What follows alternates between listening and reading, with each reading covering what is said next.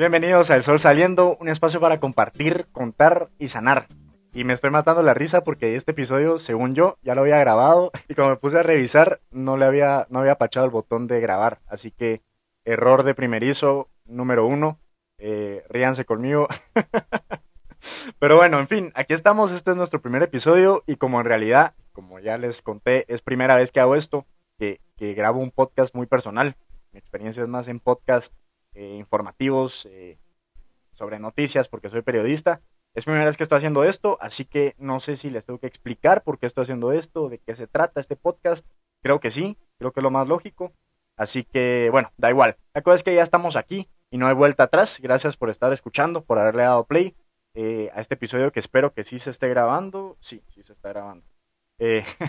este podcast es un espacio para hablar de varios temas que la verdad es que nacen de un tema que solemos evitar a toda costa. Es este como que tema tabú. Eh, y es paradójicamente el único tema del que no podemos escapar, el único destino seguro. ¿Ya se imaginan? Sí. Estoy hablando de la muerte. Y la razón de este podcast es abordar el tema alejados de todo eso tétrico que por años hemos ido asociando con este proceso natural. Si bien, obviamente, pues todas estas cosas tétricas que asociamos con la muerte y, todas estas emociones de dolor, tristeza, em, pues, pues son genuinas y, y están bien porque tienen que ver con la muerte, están hiper, eh, hiperrelacionadas con ella. A veces no solemos hablar de todas las otras, de todas las otras aristas que tiene este tema, que a veces nos pueden sonar contradictorias a la muerte. Por ejemplo, si les digo alegría, oportunidad, esperanza, no las solemos asociar con ese tema, pero son parte de ese tema. Y, y mi idea es, mi idea es que hablemos justamente de eso. Ahora, ¿por qué yo les estoy hablando de esto? yo que ya les dije que no soy psicólogo, ni tanatólogo, ni médico, ni nada de eso, ni experto, soy simplemente em, un chavo, un tipo de 26 años tengo ahora, eh, platicándolos de este tema, pues les hablo porque a mí me tocó, como a la mayoría de ustedes seguramente, vivir, em, vivir esto. Hace poco yo perdí un ser querido y la vida me dio vueltas, el mundo se me descompuso, se me cayó en cuestión de segundos y pues vi la, la muerte cara a cara la vi materializada en una persona eh, a la que amaba y, eso, es, eso es obviamente lo más doloroso. Fue un 26 de enero de 2020 cuando me cambió la vida. Em, ¿Qué pasó? Mi hermano mayor eh, murió. Él, él, salió a correr una media maratón. Eh, era súper deportista y, le encantaba, le encantaba correr. Y cruzando la meta de esta media maratón, su corazón dijo, hasta aquí.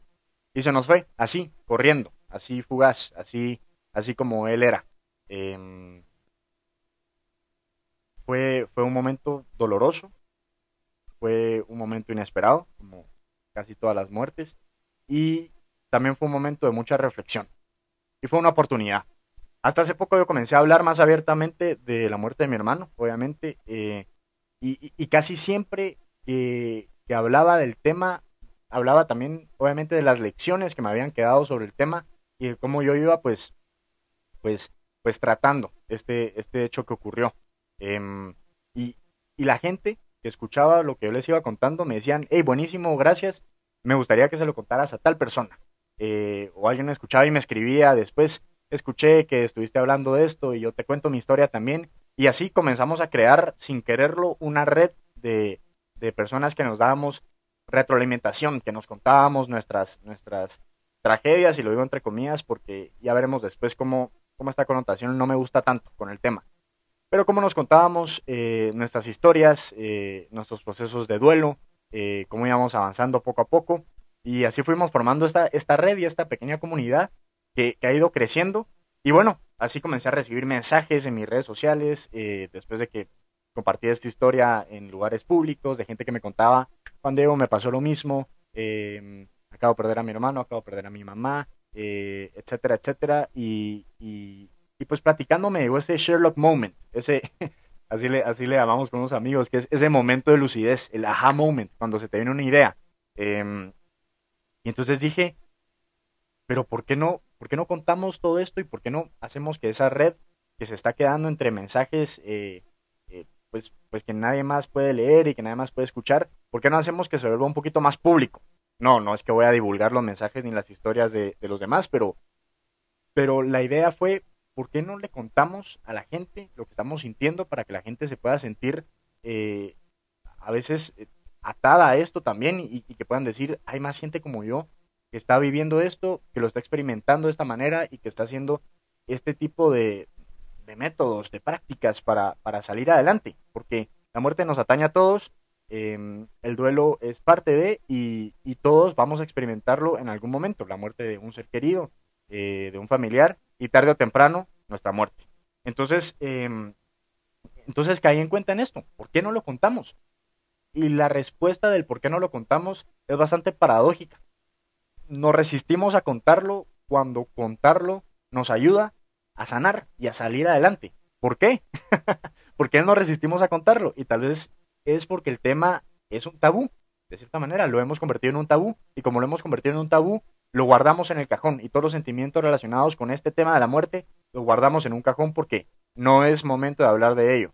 Pues este podcast es para que sea el momento de hablar de ello, para contar y sanar. A mí me sirve contarlo porque contarlo es un proceso para sanar para mí y sé que para algunos escucharlo va a ser un proceso de sanación también y los va a ayudar a dar ese paso para contarlo también.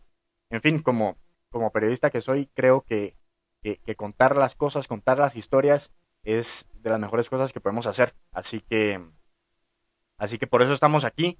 Y bueno, también algo importante en este espacio, aquí es un espacio seguro, aquí vamos a ser vulnerables, vamos a hacer algo que la sociedad también, eh, una sociedad como la actual, no, nos ha dicho que no seamos que no, seamos vulnerables, ¿verdad? Que no mostremos esa cara eh, más débil, esa cara eh, con esas emociones eh, que no gustan tanto, que tenemos que mostrar, por ejemplo, en redes o en las calles, tenemos que mostrar el cuerpo perfecto, la cara más guapa, el trabajo más exitoso, la tecnología de punta, lo que está de moda, y a veces tenemos esa falsa creencia de que, de que sí, de que tenemos que ser perfectos y mostrar solo perfecto, y lo que no es perfecto, lo guardamos en ese cajón. Y no, yo soy, yo soy uno de los, de los Em, de los que ha caído en esta, en esta teoría de la perfección. Yo soy el primero, el, peor, se lo, lo confieso, sí. Eh, soy hiperperfeccionista, soy hiperperfeccionista y eso es un arma de doble filo, está bien, eh, pero al mismo tiempo está mal porque los seres humanos, por más que querramos, no podemos ser perfectos, no podemos ser perfectos. La perfección, podemos aspirar a la perfección, pero no podemos ser perfectos. Y, y, si, y si solo estamos buscando la perfección y llegamos a creernos que somos perfectos, vamos a vivir con una frustración eterna. Así que em, el ser vulnerables es una, una de, esas, de esas pastillas contra la perfección. Y, me encanta que aquí lo, lo, vayamos a poder ser. Y también otra, otro de los, de los mitos que vamos a derrumbar, de los que yo otra vez estoy en primera fila en el banquillo de los acusados, es eso es, eso de pensar que somos, que somos de piedra, que somos de hierro. Em, me pasó cuando con la muerte de mi hermano, a mí me pasó que yo eh, me autoimpuse el rol de yo voy a ser aquí el fuerte, la columna de piedra. Aquí la gente va a llegar a llorar conmigo y yo los voy a consolar y a lo mejor lloremos juntos también, pero el fuerte voy a ser yo. ¿Y saben qué? Una tremenda mentira. O sea, está bien ser fuerte, está bien querer ser fuerte, pero no podemos ser fuertes las 24 horas del día.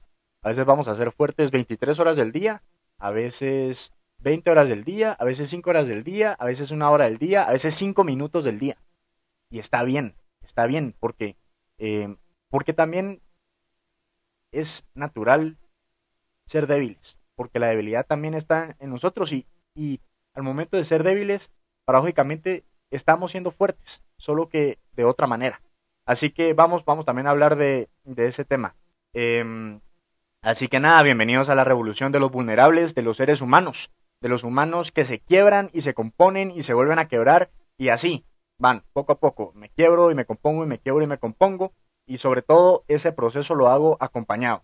Em, como dice la frase, siempre hay un roto para cada descosido y como tenemos que estar acompañados, pues hola, soy Juan Diego, yo soy un roto, Así que bienvenidos a los queridos descosidos que van a estar escuchando este podcast, que van a estar eh, animándonos con mensajes, eh, compartiéndonos sus historias. Vamos aquí, obviamente, a entrevistar a expertos, porque como ya les dije y repito, No soy psicólogo, no soy especialista, no soy médico, eh, no soy tanatólogo, pero eh, sí creo que es interesante compartir mi experiencia y nutrirla cuando hablemos con los expertos, eh, con, gente que nos puede dar, digamos, ese, ese, esos insights un poquito más teóricos, más científicos, para vivir este proceso.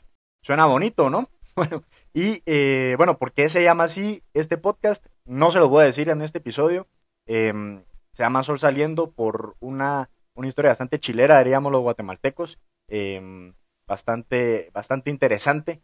Em, y, me, encantará contar esa, esa, esa, historia, tal vez en un episodio, eh, a ver si, si se animan los, los implicados en esa historia a, a sumarse en ese episodio y así la contamos. Mientras tanto, el podcast se llama Sol Saliendo, ya les conté todo lo que vamos a hablar Así que si se suman a este grupo de locos que vamos a estar compartiendo nuestras experiencias en estas pequeñas cápsulas de esperanza, de libertad, de vulnerabilidad, de comprensión y de apoyo, bienvenidísimos sean todos. Para mí va a ser un gusto que me estén escuchando, que me estén dando feedback y poderles contar todo lo que yo he aprendido y lo que voy a seguir aprendiendo en este proceso.